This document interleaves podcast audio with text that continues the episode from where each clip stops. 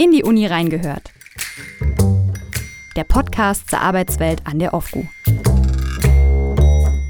Waldbrände, immer heißere Sommer und andere Umweltkatastrophen. Es steht fest, es muss sich was ändern, wenn wir den Klimawandel noch in den Griff bekommen wollen. Das Ziel des Pariser Klimaabkommens dafür lautet, die Erde soll sich nicht mehr als 1,5 Grad erwärmen. Für unsere Uni heißt das, dass wir klimaneutral werden müssen. Aber wie können wir dieses Ziel erreichen und vor allem, was müssen wir verändern? Seit diesem Jahr gibt es die Senatskommission Klima. Zwölf Mitglieder, bestehend aus Studierenden, Mitarbeitenden und Professorinnen und Professoren, werden diese Fragen hoffentlich beantworten. Teil dieser Kommission sind auch Studentin Helena Horn und Mitarbeiter Martin Uxer. Beide sind heute zu Gast. Mein Name ist Lisa Baske, ich arbeite bei der Pressestelle der Uni und heute spreche ich mit den beiden über die Klimakommission, ihre Arbeit und was sich noch verändern muss bis zur universitären Klimaneutralität. Herzlich willkommen. Zum Einstieg eine persönliche Frage. Warum sind euch denn die Themen Nachhaltigkeit und Klima so wichtig? Ja, ich würde sagen, also du hast ja gerade irgendwie schon ganz gut auf den Punkt gebracht. Äh, Waldbrände, aktuell Flut, Flut in Pakistan und ich finde, da liegt die Antwort irgendwie immer so ein bisschen auf der Hand. Ähm, also es ist irgendwie das globale Thema, äh, was wir gerade zu lösen haben. Und ich glaube, ähm, ja, für mich ist das da irgendwie, ja, liegt es auf der Hand, dass mir das sehr wichtig ist und ähm, mir da die, ja, die globalen Ungerechtigkeiten, die zusammen mit der Klimakrise hängen, irgendwie sehr wichtig sind. Genau, man hört es täglich in den Nachrichten überall, was auf der Welt so los ist. Und es klingt eigentlich abgedroschen, aber wir haben halt nur diese eine Welt und auch jeder für sich quasi nur diese eigene Chance. Und deswegen ist immer das aktuelle Leben jetzt, was uns betrifft und auch das für die Zukunft, für die, für die nächsten Generationen halt wichtig. Und deswegen müssen wir versuchen, das möglichst alles zu schaffen, damit es halt die Erde auch noch eine Weile gibt. Weil wenn vorbei, dann ist halt Schluss. Wohl wahr, ja, das ist richtig. Ähm, also das sind sicherlich auch so die Gründe, warum ihr euch bei unserer Klimakommission ähm, engagiert. Wie hat sich diese denn aber eigentlich gegründet? Ähm, ja, da kann ich gerne mal mit starten. Und zwar bin ich auch noch Teil der Students for Climate Justice hier in Magdeburg. Ähm, genau, eine Hochschulinitiative, äh, die sich aus den Students for Future gegründet hat. Und ähm, wir haben uns vor so anderthalb, zwei Jahren ungefähr überlegt, dass sich an der Uni auch mal was tun muss im Sinne Klimaneutralität und Treibhausgasneutralität und haben dann uns angefangen zu vernetzen und zu schauen, was passiert an anderen Hochschulen ähm, und sind darauf gekommen, dass man ganz gut fährt mit einem Positionspapier, ähm, was man durch den Senat bringen muss und einem Forderungskatalog. Und das haben wir eben gemacht ähm, und dieses Positionspapier geschrieben, auch mit der Hilfe verschiedener ProfessorInnen, ähm, die hier an der Uni sehr engagiert sind. Und haben dann ganz viele UnterstützerInnen gesammelt, ähm, die das unterzeichnet haben, konnten es dann vor dem Senat vorstellen. Und daraus war eben auch eine Forderung, dass eine Rektoratskommission Klima gegründet wird was dann auch passiert ist. Ähm, da konnten wir die Geschäftsordnung für die Senatskommission Klima schreiben und dann wurde die Senatskommission gegründet. Ich bin deutlich später dazugekommen, deswegen kann ich zur eigentlichen Gründung gar nichts sagen. Und ähm, bin seit einem Vierteljahr dabei und ja. Und wie, wie bist du aber dann darauf aufmerksam geworden, auf die Klimakommission? Durch einen blöden Zufall eigentlich, weil mir das Fahrrad geklaut wurde, hier auf Arbeit, direkt vor unserem Gebäude. Und eigentlich bin ich Teil dieser Nachhaltigkeitsgruppe geworden durch die Ablehnung eines Bauantrages. Und ähm, da wurde halt darauf verwiesen, dass es eventuell schon ähm, irgendwelche geplanten Maßnahmen in der Nachhaltigkeitsgruppe gibt. Und somit ähm, bei der Vorsitzenden, ähm, bei Silke Rühmland, ich mich melden könnte. Und so der, der Schneeball im Prinzip ins Rollen kam und Silke dann gefragt hat, Mensch, hast du nicht auch Interesse, willst du mitmachen? Und wir wollen auch eine, eine Arbeitsgruppe speziell für Radverkehr und sowas gründen. Und so kam ich zur Nachhaltigkeitsgruppe. Spannend. Also blöd, dass dein Fahrrad geklaut wurde, aber okay. Ja. Ähm, ja, wie ich schon äh, zu Beginn ja schon gesagt hat, es muss sich was ändern. Ähm, die Klimakommission soll nun dafür sorgen, dass wir klimaneutral werden. Was heißt denn klimaneutral für die Uni genau? Da gibt es direkt auch eine einzelne Gruppe, die sich über die Definition Gedanken macht, was klimaneutral oder treibhausgasneutral betrifft. Da stecke ich jetzt selber nicht so tief drin, aber im Prinzip pauschal oder allgemein gesagt, so dass wir möglichst wenig oder kein CO2 unnötig in die Atmosphäre pusten, um halt diesen ähm, Treibhauseffekt oder die Erderwärmung zu verlangsamen und halt über diese 1,5 Grad nicht drüber kommen, was ja auch mit diesem Pariser Klimaabkommen beschlossen wurde und ja, was halt auch irgendwie in den Nachrichten immer ja täglich kommuniziert wird und genau. Genau, also es ist äh, quasi so, es gibt diese Klimakommission, aber ihr unterteilt euch halt noch in Arbeitsgruppen und eine Arbeitsgruppe beschäftigt sich mit der Definition von Klimaneutralität quasi. Genau. Genau. Und vielleicht noch als Ergänzung auch, ähm, genau, erstmal war der erste Schritt eben diese Definition der Treibhausgasneutralität, worauf wir uns jetzt geeinigt haben. Ähm, und es ist jetzt auch so, dass eine Senatsvorlage erarbeitet wird, die dann vom Senat vorgestellt wird, damit das Ziel quasi für die Uni auch wirklich terminiert wird. Und ähm, bei der Definition haben die sich am Bundesklimaschutzgesetz orientiert. Genau, und wie gerade schon richtig gesagt wurde, dass es eben darum geht, so viele Treibhausgasemissionen wie möglich zu vermeiden und den Rest irgendwie zu kompensieren. Okay, und ähm, gibt es dann auch schon Ideen, wie die äh, Kommission das schaffen will? Also was muss sich denn an der Uni ändern für Klimaneutralität? Ähm, also es ist so, dass man, wenn man sich äh, Treibhausgasneutralität anschaut, ähm, immer verschiedene Scopes betrachtet ähm, zur Bilanzierung. Und äh, da sind, ist diese Arbeitsgruppe eben auch gerade dran. Es gibt drei Scopes und der erste bezieht sich auf die direkten Emissionen von der Uni also sowas auch wie Heizen ähm, und da den Verbrauch oder auch der eigene Fuhrpark zum Beispiel. Dann gibt's ähm, Scope 2, da geht's um alle indirekten Emissionen, die zum Beispiel durch Strom, Kälte, Wärme irgendwie noch dazu erzeugt werden. Und Scope 3 ist dann alles andere und da fällt total viel runter. Also auch sowas wie An- und Ab Abreisemobilität aller Mitarbeitenden und Studierenden und auch sowas wie Abfälle. Das wird irgendwie alles damit einbezogen. Und es geht eben jetzt gerade erstmal darum, quasi zu bilanzieren, ähm, wo stoßen wir wie viel überhaupt aus, um dann Reduktionspfade zu ermitteln und schrittweise zu gucken, okay, was müssen wir machen, ähm, damit es runtergeht. Und dafür ist eben gerade erstmal dieses große terminierte Ziel, bis wann wollen wir es schaffen, wichtig, damit dann die Zielgerade genau bestimmt werden kann. Ja, ich habe einen kleineren Überblick, dadurch, dass ich in der Arbeitsgruppe für den Radverkehr bin und in der Arbeitsgruppe ähm, die Wiedernutzung von zum Beispiel Geräten oder Möbeln hier in der Uni. Und ähm, das ist dann halt einfach so einfache Sachen wie, ich lasse das Auto stehen und fahre mit dem Rad. So eine Sachen. Oder den Schreibtisch, nur weil er jetzt vielleicht zwei Jahre alt ist, dass er nicht in die Tonne fliegt, weil mir die Farbe nicht gefällt, sondern man dann halt einfach wieder nutzen kann. Ähm, das sind so halt immer nur schon als zwei kleine Beispiele, halt kleine Sachen, die man machen kann. Einfach um den Treibhausgaseffekt zu verringern. Und ja, da haben wir halt viele verschiedene Arbeitsgruppen. Ich weiß jetzt nicht genau wie viel, aber ich glaube sechs oder sieben. Wie gesagt, die einen beschäftigen sich so wie ich jetzt mit dem Radverkehr, die anderen mit der Wiederbenutzung von Möbeln oder Geräten. Ähm, dann haben wir auch noch ähm, Mobilität und Dienstreisen, so eine Sachen, wo man halt einfach guckt, ist es vielleicht sinnvoller, ich mache nur ein kleines Zoom-Meeting, statt irgendwo um die Welt zu jetten für, ich mal, eine Stunde, mich zu sehen und wieder zurückzufahren. Alles so eine Sachen. Also ähm, auf den Punkt gebracht, macht ihr jetzt gerade schon irgendwie so eine Bestandsaufnahme erstmal, um dann eben Maßnahmen ähm, quasi davon ableiten zu können. Genau, aber es läuft eben so ein bisschen parallel ab. Also, dass wir irgendwie, weil sonst irgendwie dauert es ja noch viel länger, wenn wir erstmal, also das alles Schritt für Schritt machen. Deswegen gibt es eben auch schon diese Arbeitsgruppen, ähm, wo man schon grob weiß, welche Maßnahmen sinnvoll wären, damit äh, genau das auch alles bisschen Tempo hat. Ja, dass es, dass es sinnvoller ist, mit einem, wahrscheinlich eher mit dem Rad äh, zur Arbeit zu kommen als mit einem Auto, erklärt sich ja auch irgendwie von selbst. Okay. Ähm, von all den Punkten, bei denen sich etwas ändern muss, was ist denn die größte Herausforderung? Ich würde sagen, die größte Herausforderung ist zum einen die Akzeptanz oder auch das Ver Verständnis von immer allen Beteiligten zu bekommen. Nicht nur immer die Mitarbeiter oder Kolleginnen und Studierenden, die jetzt in dieser Nachhaltigkeitsgruppe sind, immer bei denen ist es logisch, deswegen sind wir in dieser Gruppe, aber halt auch das Verständnis über diese Gruppe hinaus, dass die Leute begreifen, ja, okay, gut, wir müssen halt alle an einem Strang ziehen, sonst wird das halt nichts. Und halt nicht nur auf die Uni bezogen oder auch nicht nur auf Magdeburg bezogen, auch noch nicht mal nur auf Deutschland bezogen, sondern halt weltweit. Es bringt nichts immer, wenn wir als immer relativ kleines Land in dieser Welt versuchen, gut, wir sparen Plastetüten ein und sowas. Bloß das ist halt nur ein so super kleiner Effekt, das bringt dann nichts weltweit. Und es müssen halt alle Länder mitziehen und alle Menschen mitziehen. Und ich glaube, das ist die größte Herausforderung, was halt auch weltweit besteht. Genau, und Uni, äh, Uni ähm, intern vielleicht noch irgendwie, dass ich gerade noch so ein bisschen die Schwierigkeit sehe, ähm, was ich auch gerade meinte mit da, wo wir es irgendwie noch gar nicht wissen, was wir genau also machen müssen, dass dadurch, dass wir es erstmal bilanzieren, da irgendwie so genaue, ähm, genaue schnelle Möglichkeiten zu finden, wie wir es machen können.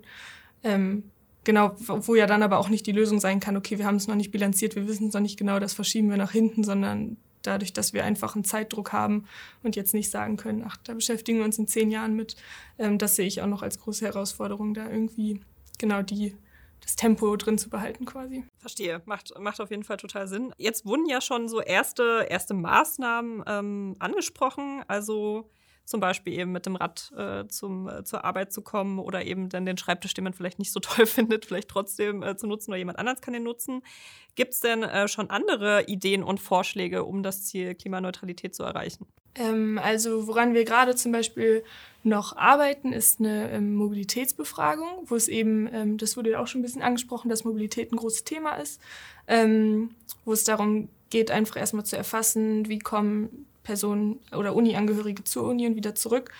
Ähm, und da geht es erstmal um das Erfassen, aber dann natürlich um das Fördern von klimaschonender Mobilität. Das heißt, was auch gerade schon gesagt wurde, Fahrrad nutzen, ähm, Öffis nutzen, genau das irgendwie auch natürlich attraktiver machen für die Menschen. Das ist auf jeden Fall ein Vorschlag. Und was auch total wichtig ist, ist immer dieser ganze Aspekt Energie und äh, Sanierung und so weiter. Da bin ich aber auch nicht in der Arbeitsgruppe. Ähm, genau, aber das sind, ist auch ein großes Thema genau, nun für mich halt als Mitglied in der AG Radverkehr ähm, hatten wir schon uns ein paar Mal jetzt getroffen und halt so eine Sachen wie Radschnellwege in Magdeburg besprochen, ob das möglich ist. Das ist wiederum aber halt typisch deutsch bürokratisch und nicht so einfach, weil es halt dann der Straßenverkehr ist und die Uni nun keine eigenen Straßen im Prinzip in dem Sinne hat. Deswegen hängt die Stadt Magdeburg mindestens mit bei. Da gibt es aber auch schon zahlreiche Gespräche und auch Pläne und auch schon ähm, eigene Studien der Stadt, die betrieben wurden, wo zum Beispiel diese Radschnellwege langlaufen könnten. Und ähm, was wir für die Uni hier intern bei uns planen können, weil es quasi unser Gelände ist, sind halt sowas wie mehr Stellflächen oder ob man die Stellflächen zum Beispiel sowas attraktiver macht mit Überdachung, wenn man sie überdacht, ob das denn zum Beispiel grüne Überdachung sind oder mit Photovoltaik, um noch Strom zu erzeugen, um zum Beispiel E-Bikes zu laden, so eine Sachen, weil halt auch E-Bikes immer mehr werden und Leute vielleicht die jetzt nicht nur zwei, drei Kilometer fahren, sondern eine größere Strecke fahren, aber dann ein E-Bike zur Verfügung hätten und das dann dadurch wieder attraktiver wird, das Auto stehen zu lassen, bietet man denen dann halt an oder kann man denen dann vielleicht anbieten, dass man das Fahrrad dann halt auch laden kann. Aber ja, das ist halt dann wieder schwierig. Es kostet alles eine Menge Geld natürlich, das ist ein Punkt. Aber unabhängig davon muss es halt auch irgendwie alles ja realisiert werden. Das müssen Leute machen. Und erstmal, wir stecken halt auch da in den Startlöchern und gucken, was ist möglich und machen halt auch da Bestandsaufnahmen, wie viele Fahrradstände haben wir aktuell überhaupt, wo könnte man neu installieren und so eine Sachen alles. Und am Ende geht es aber quasi darum, dass ihr vielleicht die Daten habt und Vorschläge macht, aber wer entscheidet dann am Ende, dass es passiert? Also der Senat, die Unileitung? Genau, also wir arbeiten Vorschläge und sagen quasi, wäre cool, wenn wir das und das machen, aber selber tätig werden tun wir nicht und ähm, bringen das dann halt dadurch in den Senat ein und dort wird es dann halt beschlossen, machen wir, machen wir nicht. Und sobald die Entscheidung dann feststeht, im Idealfall das, was umgesetzt werden kann, greifen dann halt mehrere Institutionen, sowas wie die Bauabteilung oder zentrale Dienste, so eine Sachen, je nachdem, was dann halt beschlossen wurde. Da ist tatsächlich auch die, die nächste Frage gleich anschließend. Welche Unterstützung bekommt ihr denn ähm, von der Unileitung bei der Umsetzung? Gibt es welche? Könnte ich gleich weiterreden. Also wir haben von allen Seiten die Unterstützung, dass definitiv immer wir Hilfe bekommen können. Aber halt nicht die Leute sich die Idee ausdenken, sondern wir mit einem konkreten Plan halt zu denen kommen. Und es dann heißt, okay, wenn ihr jetzt neue Fahrradständer das braucht, unterstützen wir euch immer, dass die errichtet werden, dass die wie auch immer modifiziert werden. Dass die Zusagen haben wir, bloß dass wir halt mit der Idee selber auf die Leute drauf zugehen müssen. Ja, und vielleicht auch noch so, was ja irgendwie die erste äh, Unterstützung war, quasi, dass erstmal jetzt die Kommission errichtet wurde. Und ich glaube, dadurch, dass wir noch in den Startlöchern quasi stehen, wird sich da die weitere Zusammenarbeit, wenn es dann um die konkreten Maßnahmen geht, auch einfach zeigen, wie sich das alles entwickelt. Ja, und äh, in Vorbereitung auf diesen Podcast ähm, habe ich tatsächlich auch gelesen, dass wir seit diesem Jahr 100% Ökostrom äh, beziehen. Was sind denn noch gute Beispiele, wo die Uni schon auf einem guten Weg zur Klimaneutralität ist? Ähm, was ich letztens erfahren habe, was ich cool fand äh, und auch noch nicht so wusste, ist, dass jetzt auf fünf Gebäuden auch noch Solarpaneele installiert werden sollen. Ähm, genau, was ja irgendwie auch schon mal ein super Anfang ist ähm, und von mir aus gerne direkt ausgeweitet werden könnte. Ähm, das ist, denke ich, auch schon ein wichtiger Schritt auf jeden Fall. Ähm, und genau, du hattest auch schon angesprochen, diese Datenbank, die es gibt zum Reuse. Genau, da die zweite Arbeitsgruppe, in der ich tätig bin, halt die, die nachhaltige Nutzung von, von Möbeln oder auch Geräten im Labor, ähm, war unsere Idee in dieser Arbeitsgruppe, dass es vielleicht eine Art Datenbank oder ein System gibt, wo ich sagen kann, okay, ich habe jetzt dieses Gerät, was brauche ich nicht mehr oder das es ist noch funktioniert noch. Gibt es jemanden, der das nutzen möchte, um es nicht doppelt anzuschaffen zum Beispiel. Und ähm, da hatten wir uns auch getroffen, viele Ideen gesammelt und dann auch ähm, mit dem zentralen Einkauf gesprochen. Und der hat gesagt, äh, ist ganz cool, gibt's schon längst. Wir haben eine Datenbank, die ist halt nur noch nicht komplett öffentlich, weil sie gerade in der Pilotphase sind, das testen mit ein paar Leuten. Und ähm, war zwar für die Arbeitsgruppe an sich eher ungünstig, weil wir festgestellt haben, cool, brauchen wir eigentlich nicht mehr. Ähm, Arbeit erledigt, aber ähm, dass die Uni halt auch da schon tätig ist, diese Datenbank halt schon existiert, gerade getestet wird und auch uns da signalisiert wurde, die soll auch demnächst auslaufen. Offiziell, dass halt auch jeder, ähm, der dann Inventar verantwortlich ist, zum Beispiel auch drauf gucken kann und halt sieht, okay, hier ist dieses Gerät frei, da ist das Gerät frei und ähm, man dann tauscht und das Gerät dann halt umgelagert wird. Und ja, das genau. zeigt irgendwie halt auch, dass die Uni super groß ist und dass man halt nicht immer weiß, was es alles so gibt. Ne? Also vielleicht durch den Podcast melden sich auch noch Leute bei euch und sagen, Mensch, genau. das und das ist noch ein gutes Beispiel. Total, das wollte ich auch sagen. Also allein dafür ist es halt irgendwie sinnvoll, dass äh, es jetzt eine Klimakommission gibt, die das alles unter einen Hut bringt und dass man dann eben gezielt auch ähm, arbeiten kann und es nicht nur ist, da wird schon was gemacht und da wird schon was gemacht, was alles super ist, aber so zusammen, genau, bringt es dann mehr. Ich hatte auch vor, vor längere Zeit auch mal mit einem Studenten Kontakt, der auch die Idee von einer Laptop-Ausleihe hatte, ähm, dass quasi Studierende einfach bei, vorbeikommen können und sich halt alte Laptops ausleihen. Also vielleicht sind das auch so Geschichten, die man vielleicht mit mitdenken könnte, als Tipp von mir jetzt hier von der Pressestelle. Ja, das äh, ist ja auch was Cooles, was irgendwie so Synergien schafft. Also dadurch, dass es ja dann auch irgendwie die Möglichkeit ähm, eröffnet für Studis, die vielleicht keinen Laptop haben, ähm, dann auch trotzdem mit einem guten Laptop arbeiten zu können. Ja, und das ist vielleicht auch so ein gutes Beispiel von wegen, ach, die Klimakommission ist ja total sinnvoll, denn äh, wegen denen habe ich jetzt einen Laptop bekommen zum Beispiel. Also ich glaube, das sind immer die guten Beispiele dann. Ähm, du hattest vorher schon, Helena, ähm, andere Unis angesprochen, ganz am Anfang. Ähm, was können wir denn von anderen Unis lernen? Gibt es da welche, die bereits wesentlich weiter sind als wir? Ähm, ja, auf jeden Fall. Ähm, es gibt zum Beispiel, ähm, das nennen, haben wir, glaube ich, auch damals in unserem Positionspapier genannt, die Leuphana Universität in Lüneburg. Die ähm, haben auch ihr gesamtes Profil Richtung Nachhaltigkeit ausgerichtet und ähm, haben schon 2007, also jetzt ja schon eine ganze Weile her, ähm, beschlossen, dass sie klimaneutral werden möchten und sind es auch seit 2014, zumindest was diese Scope 1 und 2 betrifft, die ich vorhin erläutert habe, und Teile von Scope 3. Ähm, genau, und 2014 ist jetzt ja auch schon acht Jahre her, also auf jeden Fall eine ganze Weile früher. Und was man auch beobachten kann, ist, dass verschiedene andere Unis zumindest auch auf dem ähnlichen Weg sind wie wir gerade, auch hier die Hochschule Magdeburg-Stendal ähm, zum Beispiel. Genau, da kann man sich auf jeden Fall gut austauschen und vernetzen und abschauen, äh, wie andere Unis das machen und muss das Rad nicht immer komplett neu erfinden. Ja, das war ganz gut, wenn man mal rechts und links äh, ja. gucken kann. Ja. Auf jeden Fall. Könnte noch dazu fügen, immer, dass der Energiemanager, den wir haben, der auch Teil dieser Inner äh, Nachhaltigkeitsgruppe ist, ähm, nicht nur für uns tätig ist, sondern halt auch mit der Hochschule Magdeburg-Stendal zusammenarbeitet. Und ähm, das, was Helen halt auch schon meinte, wir wirklich das Rad nicht ständig neu erfinden müssen, sondern dann halt wirklich guckt, ein großes Paket oder mehrere Sachen zentral organisiert werden und dass es dann das halt auch schon beschleunigt, einfacher macht und manche Sachen halt auch abkürzen kann und das nicht schlecht ist. Ja, und jetzt, jetzt mal Hand aufs Herz. Ähm, wie realistisch ist es denn, dass das mit der Klimaneutralität wirklich klappt? Also, ich habe auch gelesen, dass so 2030 irgendwie im äh, Gespräch ist, dass es das Ziel ist. Äh, stimmt das denn oder ist das schon irgendwie beschlossen? Ähm, 2030 haben wir als Students for Climate Justice gefordert in unserem Positionspapier. Und ähm, genau, ich bin auch immer noch der Meinung, dass es auf jeden Fall realistisch ist, weil das hatte ich am Anfang auch schon mal kurz gesagt, irgendwie für mich da gar nicht so die Frage ist, ist das jetzt realistisch oder nicht, sondern was können wir denn machen, damit es realistisch wird, weil uns die Zeit ja davon rennt. Ähm, es gibt in der Kommission aber eben diese Arbeitsgruppe, die gerade die Senatsvorlage erarbeitet. Und da bin ich mir tatsächlich nicht so sicher, wie viel ich darüber gerade erzählen kann, ähm, was da drin steht. Aber das wird dann vom Senat vorgestellt. Genau, und dann ist es ja auch öffentlich für alle was dann da für Zahlen drinstehen, quasi. Ja, also ich würde auch sagen, es ist realistisch. Es ist halt, wie jeder immer so vielleicht einfach daher sagt, fünf vor zwölf, aber wenn man halt sich jetzt wirklich zusammenreißt und wenn wir, wenn wir es schaffen, alle diese Pläne auch umzusetzen und an einem Strang zu ziehen, dann denke ich, dann ist es realistisch. Vielleicht nicht zu 100 Prozent, aber zu einem sehr, sehr großen Teil. Und alles, was wir schaffen, ist besser als nichts. Und von daher ähm, müssen wir halt tätig werden. Und ich gehe zuversichtlich da an die Sache ran, dass wir das zu einem großen Teil oder möglichst halt zu einem kompletten Teil schaffen.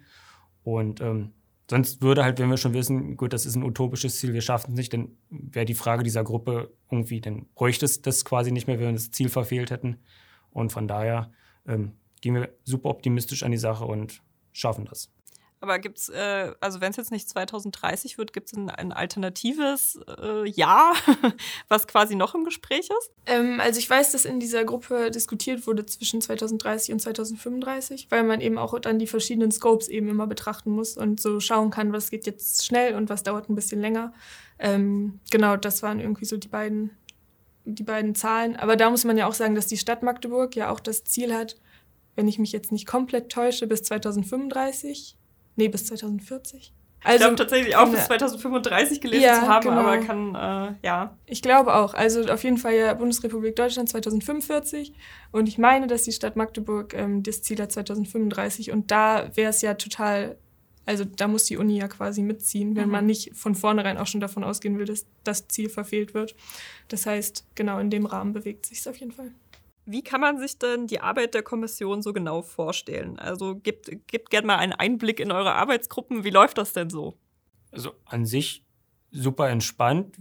Es gibt halt im Prinzip ganz oben den Senat und da sitzen halt wir als Nachhaltigkeitsgruppe drin und aufgeteilt sind wir in kleine ähm, einzelne Arbeitsgruppen und jeder hat im Prinzip so ein Thema für sich, was wir vorhin halt schon erzählt haben. Das eine ist ähm, halt die Mobilität auf Dienstreisen, so eine Sachen. Die andere Arbeitsgruppe, wie ich jetzt ist, Radverkehr oder die Wiederbenutzung. Es sind halt kleine Grüppchen von unterschiedlichen, also entweder zum Beispiel wie ich als Mitarbeiter aus einem Labor oder ähm, Studierende sind dabei, es sind zum Teil aber auch Doktoren oder Professorinnen dabei. Und so hat man einen, einen breiten Fokus aus allen möglichen Blickwinkeln. Und ähm, man konzentriert sich halt auf einzelne Fragestellungen und erarbeitet Ideen. Jeder hat einen anderen Background, jeder hat so andere Vorlieben oder Ideen, was man halt mit einbringen kann. Und dann wird gesagt, okay, das klingt super oder jeder hat irgendwas anderes mal gehört oder ob es durch einen Urlaub irgendwo im Ausland war, was man zum Beispiel gesehen hat, was andere Länder schon viel besser machen können. Und sagt einfach, Mensch, die und die Idee, wäre das nicht was für uns? Dann quasi berät man wie so, ja, klingt cool oder nee, schaffen wir bei uns eh nicht, das geht nicht. Und ähm, das wird dann immer weiter zusammengetragen, bis man irgendwann einen Plan hat und das geht dann insgesamt in die Nachhaltigkeitsgruppe und dass dort auch alle informiert sind und nicht die Arbeit doppelt oder dreifach gemacht wird in anderen Arbeitsgruppen und auch nicht die eine Gruppe der anderen sozusagen die Arbeit wegnimmt. Das sollte natürlich auch nicht passieren. Und das gebündelt geht dann nachher in den Senat. Genau, und es ist eben so, dass wir uns in der Senatskommission Klima einmal monatlich treffen, dann mit allen ähm, genau Mitgliedern oder VertreterInnen und den beratenden Mitgliedern und da wird dann eben, also werden meist auch kurze Updates gegeben, was in den verschiedenen Arbeitsgruppen passiert, damit man irgendwie ähm, Bescheid weiß. Und wir sprechen dann auch immer noch mal kurz ab, was es so Neues, Aktuelles an der Uni gibt, was irgendwie relevant sein könnte. Und wir haben als Kommission auch die Aufgabe, ähm, dass wir zu Senatsvorlagen, die uns irgendwie klimarelevant erscheinen, auch Stellung nehmen können. Das wird dann auch in diesen monatlichen Treffen bearbeitet und dann quasi da drumherum arbeiten dann die Arbeitsgruppen. Genau. Verstehe, also ihr trefft euch ähm, einmal im Monat in der gesamten Kommission und wie oft äh, treffen sich die Arbeitsgruppen? Das können die quasi selbst entscheiden. Also ich bin zum Beispiel noch in der ähm, Öffentlichkeitsarbeitsgruppe und äh, wir haben das jetzt irgendwie so für uns geregelt, dass wir uns immer nach dem Kommissionstreffen einmal auch monatlich treffen, um dann einfach zu schauen, wie wir das an die Öffentlichkeit tragen. Ähm, die Gruppe, die jetzt an der Senatsvorlage arbeitet, hat sich deutlich öfter getroffen, damit da Tempo hinter ist. Ähm, das ist da irgendwie relativ flexibel. Und das Schöne ist auch, dass in den Arbeitsgruppen nicht nur Mitglieder teilnehmen können, sondern quasi alle interessierten Menschen, ähm, die irgendwie Lust haben und ja motiviert sind, damit zu arbeiten, sodass wir ja unsere ähm, Man- und Woman-Power irgendwie erhöhen. Genau. Martin äh, hat es angesprochen, es ist ja, also diese Klimakommission ist ja so ein Potpourri an unterschiedlichen Menschen, also Studierende, Mitarbeitende, Professorinnen und Professoren. Ähm, sind die Perspektiven auf das Thema Klimanachhaltigkeit denn bei euch sehr unterschiedlich und äh, wie bekommt ihr das unter einen Hut? Also ich würde sagen, ja, es ist definitiv super differenziert und jeder sieht das aus einem anderen Blickwinkel. Und ähm, was das Schöne oder das Interessante daran ist, dass zum Beispiel Professorinnen oder Professoren vieles super wissenschaftlich zum Beispiel betrachten und sagen, also das verhält sich so oder, oder andere Zusammenhänge super, ich mal wissenschaftlich halt erläutern können. Und ähm, zum Beispiel sowas wie eine Sekretärin, das aus einem ganz komplett anderen Winkel sieht oder sagt, ach Mensch, das habe ich noch nie irgendwie so mitbekommen und, und wir dann halt aus dem Labor das nochmal anders irgendwie interpretieren und deswegen ist das ein super großes Spektrum und ich würde nicht sagen, es ist unbedingt schwierig, alles unter einen Hut zu bekommen, sondern es ist eher interessant, alle möglichen Standpunkte sozusagen abzugrasen und dann zu sagen, das ist der Kern und, und das ist darauf, worauf wir uns konzentrieren müssen und dann da im Prinzip den roten Faden finden und sich daran lang hangeln. Ja, ich denke auch auf jeden Fall, dass ja auch alle, die in der Klimakommission gerade ähm, mitmachen, irgendwie schon das große gemeinsame Ziel vor Augen haben und ja, es dann wirklich irgendwie echt eher bereichernd ist, dass ähm, verschiedene Perspektiven eingebracht werden. Und ja, das hatten wir uns auch damals für die ähm, Besetzung gewünscht, dass es paritätisch ist und dass zum Beispiel auch die studentische Perspektive nicht vergessen wird, weil das ja manchmal in so den Kommissionen und so weiter auch irgendwie ein bisschen der Fall ist, dass ähm, man zumindest also aus einer studentischen Sicht irgendwie viel entschieden wird, aber man gar nicht immer aktiv teilhaben kann. Ähm, und ja, das ist in der Klimakommission aber möglich. Das, das, klingt doch auf jeden Fall schon mal schön. Ähm, die Kommission gibt es jetzt seit März diesen Jahres. Was ist denn seitdem so passiert? Ähm, also zum einen sind wir jetzt eben voll besetzt, das ist äh, sehr schön. Und äh, die ganzen Arbeitsgruppen haben sich gebildet, die jetzt auch alle die Arbeit aufgenommen haben. Außerdem, genau, gibt es diese Mobilitätsbefragung, die erarbeitet wurde, die startet jetzt im Oktober. Das heißt, da können auch alle ähm, teilnehmen. Oder es wäre schön, wenn alle daran teilnehmen und wir so viele Daten wie möglich sammeln. Das ist ja ein Aufruf, ja. Genau, das ist ein ganz expliziter Aufruf. Ähm, Genau, das gibt's äh, dann. Ja, und jetzt ist der große Schritt, denke ich, echt diese ähm, Senatsvorlage, damit die Treibhausgasneutralität auch terminiert ist. Genau, das, daran wurde jetzt alles gearbeitet bisher. Okay, und vielleicht kann Martin noch was äh, über die nächsten Schritte sagen. Die nächsten Schritte, also nun sehe ich halt nur meine Arbeitsgruppe, ähm, weil ich, oder Arbeitsgruppen, weil ich da halt Mitglied bin, ist, dass wir uns demnächst auch wieder zusammensetzen wollen, gerade was diese Radwege und zum Beispiel auch Veränderungen auf unserem Unicampus betreffen, dass wir uns da zusammensetzen wollten. Und da gab es schon viele sehr gute Ideen. Und ähm, das Resultat aus so einem Meeting ist im Prinzip immer, es gibt jetzt Ideen, dann sagt man, okay, das und das, das finden wir vernünftig oder das könnte man umsetzen. Dann wird im Hintergrund sozusagen wieder recherchiert, wie geht das, wo gibt es das, wer hat sowas vielleicht schon, kann man sich irgendwo anders orientieren. Aber beim nächsten Meeting ist dann wie so eine Art Update, das habe ich herausgefunden, das eine ist super kompliziert, dafür geht aber das viel einfacher oder der und der kann das. Und da guckt man dann halt einfach und, und bringt alle wieder auf einen Stand. Und so hangelt man sich im Prinzip immer so Schritt für Schritt weiter und bis irgendwann dann wirklich eine Idee so weit ist, dass man sagt, okay, das ist jetzt wirklich so ein Teil, das wollen wir umsetzen und das bringt man dann halt weiter, weil wir halt auch gesagt haben, du kannst natürlich auch sowas wie den Senat nicht überfluten mit tausend ganz kleinen Ideen und sagen, das könntest du das, das, das und das, dann kriegst du irgendwo überall nach einer Ablehnung oder überspülst die. Das sollte natürlich auch nicht passieren. Und dass wir gesagt haben, dann lieber weniger, aber ganz konkrete Aktionen und die dann aber gebündelt, immer mit Fakten basiert. Was geht, was geht nicht, wie geht es und das dann halt dem Senat dann auch vorschlagen. Ähm, ich habe tatsächlich auf der Website der Senatskommission Klima gelesen, dass äh, die Kommission gerade kommissarisch im Amt ist, bis zur ersten Wahl. Was heißt das denn ähm, genau und könnt ihr dann aktuell dann überhaupt was bewirken? Ähm, ja, das ist dem geschuldet, dass wir vorher eben diese Rektoratskommission Klima waren ähm, und sich da personell noch mal ein bisschen was gewechselt hat, weil zum Beispiel ähm, ja, Silke Rühmland und andere ähm, Mitglieder, die jetzt beratende Mitglieder sind, waren in dieser Rektoratskommission noch richtige Mitglieder. Das heißt, wir haben da ein bisschen umstrukturiert, weil wir auch die Geschäftsordnung geschrieben haben für die Senatskommission und haben dann die Stellen, die leer waren, erstmal aufgestockt, ähm, so dass wir jetzt eben voll besetzt sind.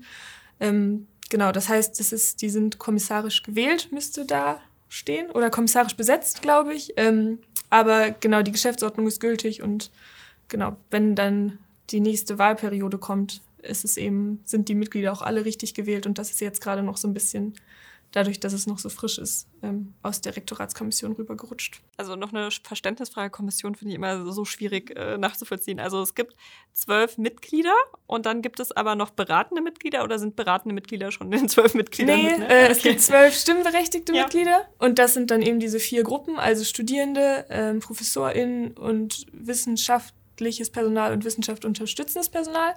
Und dann gibt's noch beratende Mitglieder, was zum Beispiel Silke Rühmland ist, ähm, aber auch die Dezernate für ja.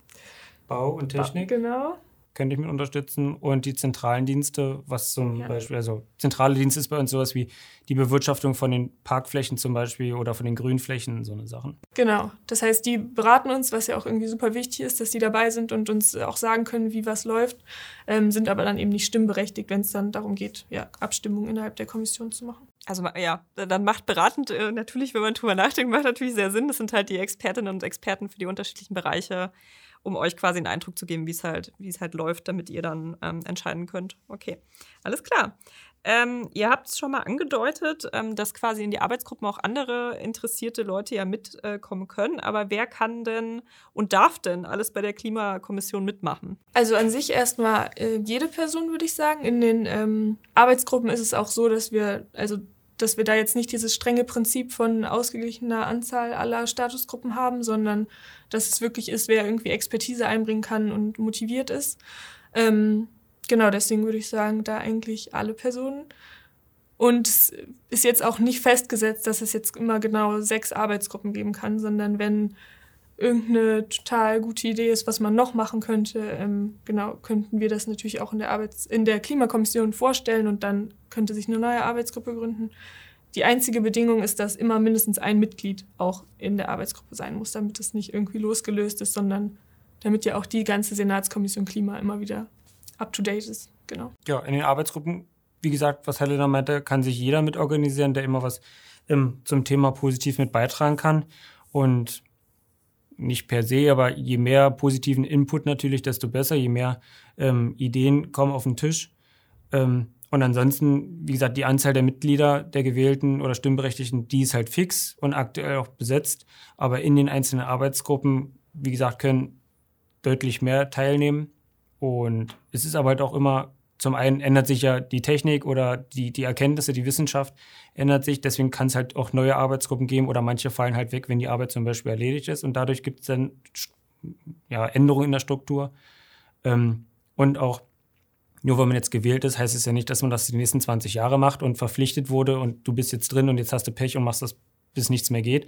Sondern man kann halt auch sagen, okay, gut, ich kann nicht mehr oder ich möchte nicht mehr oder es ändert sich mein Berufsumfeld oder mein familiäres Umfeld. Und ähm, deswegen ist halt auch immer ein Wandel drinne und auch da können dann neue Mitglieder sozusagen auch fest dann in die Gruppe gewählt werden und dann mitarbeiten. Und wenn jetzt äh, jemand diesen Podcast hört und sich total verliebt in die Idee, bei einer Arbeitsgruppe mitzumachen, ähm, wie meldet sich die Person denn dann am besten bei euch? Ähm, also wir haben eine Website und da steht auch eine Mailadresse, ähm, genau, wo man einfach hinschreiben kann. Und was ich vielleicht hier auch noch als Ergänzung sagen kann, ähm, es wurde ja gerade personeller Wechsel angesprochen und ähm, bei den studentischen Vertretungen ähm, wird es auch einen Wechsel geben, weil ein Mitglied aus ähm, ja, privaten Gründen ähm, nicht mehr Teil der Kommission sein kann. Das heißt, da wird es auch in den nächsten Wochen auf jeden Fall nochmal einen Aufruf geben, dass sich, ähm, genau, dass wir ein neues, eine neue studentische Vertretung suchen. Das heißt, wenn ja, die Person, die sich in die Arbeit der Klimakommission verliebt hat, zufällig äh, studiert an der OFGU, ähm, wird es da auf jeden Fall auch eine Möglichkeit geben, nochmal ja, in einer Fragerunde ähm, irgendwie noch mehr über unsere Arbeit zu erfahren und dann auch teilzuwerden. Dann, dann, kam der Podcast ja zum passenden Zeitpunkt. Das war perfekt. so, ähm, ja, dann sind wir tatsächlich schon bei der, bei der letzten offiziellen Frage tatsächlich angekommen. Ähm, was sind denn so eure Tipps für den Alltag, um klimafreundlicher und nachhaltiger zu leben? Am Ende sind es ja auch manchmal so die kleinen Dinge, die große Schritte bewirken. Genau, es sind halt das, was du sagst, wirklich auch am Anfang die kleinen Dinge. Also nun fängt jetzt die Heizperiode demnächst wieder an. Jeder kriegt es mit, dass sowas wie die Gaspreise explodieren. Und dann ist eine ganz kleine Sache halt einfach, das Fenster nicht aufzureißen und den Heizkörper auf fünf zu lassen, sondern halt eine Sekunde vorher drüber nachzudenken, gut, Heizkörper vielleicht runter, Fenster Stoßlüften wieder zu und dann geht's halt weiter, statt halt das Fenster geklappt den ganzen Tag zu lassen, aber das wird mir dann zu kalt, also drehe ich die Heizung wieder höher, so eine Sachen. Oder halt kleine Wege, die du vielleicht nur um die Ecke machst, entweder zu Fuß oder mit dem Rad erledigen kannst und nicht das Auto benutzt, so eine Sachen halt einfach. Damit fängt es dann schon an. Ähm, ich bin da auch immer noch total Fan davon, einfach ähm, ja, Druck auszuüben. Also es ist jetzt Freitag globaler Klimastreik. Ich glaube, der Podcast kommt, kommt später. Oktober, ja. Ähm, aber der nächste globale Klimastreik kommt bestimmt und da ist es ja irgendwie auch total wichtig, dass halt viele Menschen auf der Straße sind, Druck erzeugt wird. Man kann so viele tolle Petitionen unterschreiben ähm, und einfach irgendwie sich so auch engagieren und einbringen. Weil es ist natürlich wichtig, irgendwie auch individuelles Verhalten zu betrachten. Aber ich glaube, wenn wir wirklich gemeinsam an die Sache rangehen und ähm, ja, alle zusammen zeigen, dass sich was ändern soll, dann wird auch schneller gehandelt. Ja, und bevor unser Podcast dann heute sein Ende findet, leider schon, ähm, gibt es noch unsere Rubrik Lange Rede, kurzer Sinn. Ich gebe euch also Satzanfänge vor und ihr vervollständigt diese. Also, man sollte sich bei der Klimakommission beteiligen, weil weil ähm, wir an der Uni total viel bewirken können und es äh, sehr wichtig ist, dass wir viele, ähm, viele engagierte und kluge Köpfe dabei haben. Und wir jetzt die Möglichkeit haben, noch was zu ändern und wir eine coole Truppe sind und es deswegen sich lohnt, mitzumachen. Das war, das war auch eine gute flammende Rede dafür. Jetzt werden sich ganz viele noch bei euch melden. Äh, so trage ich dazu bei, dass die Uni klimaneutral wird. Da habe ich eine Frage zu. Ich persönlich oder andere Personen? Wie du es gerne auslegen möchtest, tatsächlich. Ähm, ja, ich persönlich sitze ja in der Klimakommission. Ich glaube, das ist ein ganz guter Beitrag. Dem würde ich voll zustimmen. Und wenn ich persönlich sage, ich fahre so geht es oder so oft es geht mit dem Rad statt mit dem Auto. Und ähm, ja, versuche so meinen Beitrag zu leisten. Und gucken wir. Die letzte äh, lange Rede, kurze Sinn fängt vielleicht Martin einmal an. Diese Idee würde ich am liebsten sofort umsetzen. Den Campus vielleicht größtenteils von Autos befreien und dir mit Fahrrad in die Hand drücken und sagen, hier Leute, fahrt mehr Fahrrad. Was ein Teil ist, auch wo die Uni sehr gut mitmacht, ist diese Academic Bicycle Challenge, wo wir auch immer sehr gut und viele Kilometer schaffen. Das ist leider nur ein Monat. Vielleicht wäre das auch als Ansporn, wenn das das ganze Jahr überlaufen würde. Ähm, aber das ist ein sehr guter Beitrag, den wir da schaffen. Und ja, Leute, fahrt mehr Rad. Oder Öffis. Oder das ist Öffis. auch okay. Ja. Okay. Ja, dann äh, herzlichen Dank, dass ihr beide da seid. Es war super spannend äh, und ich hoffe, dass sich ganz viele Leute beteiligen werden. Ähm, auch vielen Dank an Sie da draußen fürs Zuhören. Wenn Sie Anregungen, Themenwünsche, Lob oder Kritik haben, immer her damit an presseteam.ofco.de und hören Sie auch gerne im nächsten Monat wieder rein. Da sind wir mit einer neuen Folge von unserem Wissenschaftspodcast zurück. Bis dahin bleiben Sie gesund.